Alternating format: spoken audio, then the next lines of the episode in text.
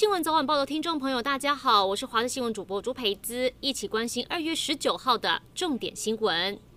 中央流行疫情指挥中心今天宣布新增一例境外移入，按九四二是印尼籍二十几岁男性渔工，在检疫期满前裁检确诊。还好没有跟任何人接触，而大家很关心的新冠疫苗采购状况，因为台湾去年就要购买的德国 BNT 和美国辉瑞合作的疫苗，疑似被中国施压破局。昨天 BNT 却表示计划提供疫苗给台湾，指挥中心也说有持续跟 BNT 协商，但是外界质疑辉瑞 BNT 疫苗大中华区的代理权在中国复兴集团手上，我们真的买得到吗？陈时中就说，如果真的有问题，原厂会跟他们。反应，但昨天看到报道，有再度去询问 BNT 合约要签了吗？不过目前还没有收到回应。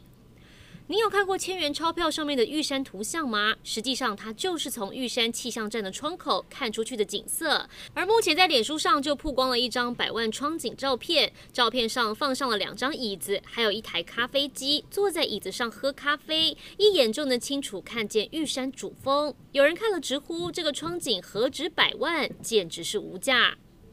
有民众到彰化吃宵夜，在一家小吃摊的菜单上看到一道菜叫做菊花肉，让他觉得很好奇，菊花肉到底是哪个部位的肉？有人在猜会不会真的是屁股部位的肉，但是现场就有老饕解惑，原来菊花肉就是猪的脸颊肉，因为肉切开之后有花纹，就跟菊花一样，才被称为菊花肉。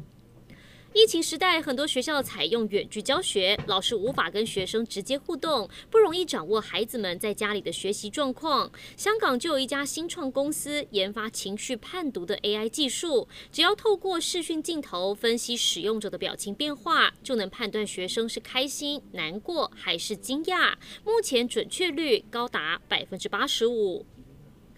香港十八号通报新增八起本土病例，疫情逐渐趋缓，同时也即将开始施打疫苗，时间就定在二十六号，也就是下周五。第一阶段主要施打辉瑞疫苗以及中国的科兴疫苗，但却有香港大学公卫教授质疑科兴疫苗保护力，认为这支疫苗临床研究数据显示保护力只有百分之五十点三八。他批评港府疫苗施打计划推动得太仓促，这对香港人民众的健康并非好事。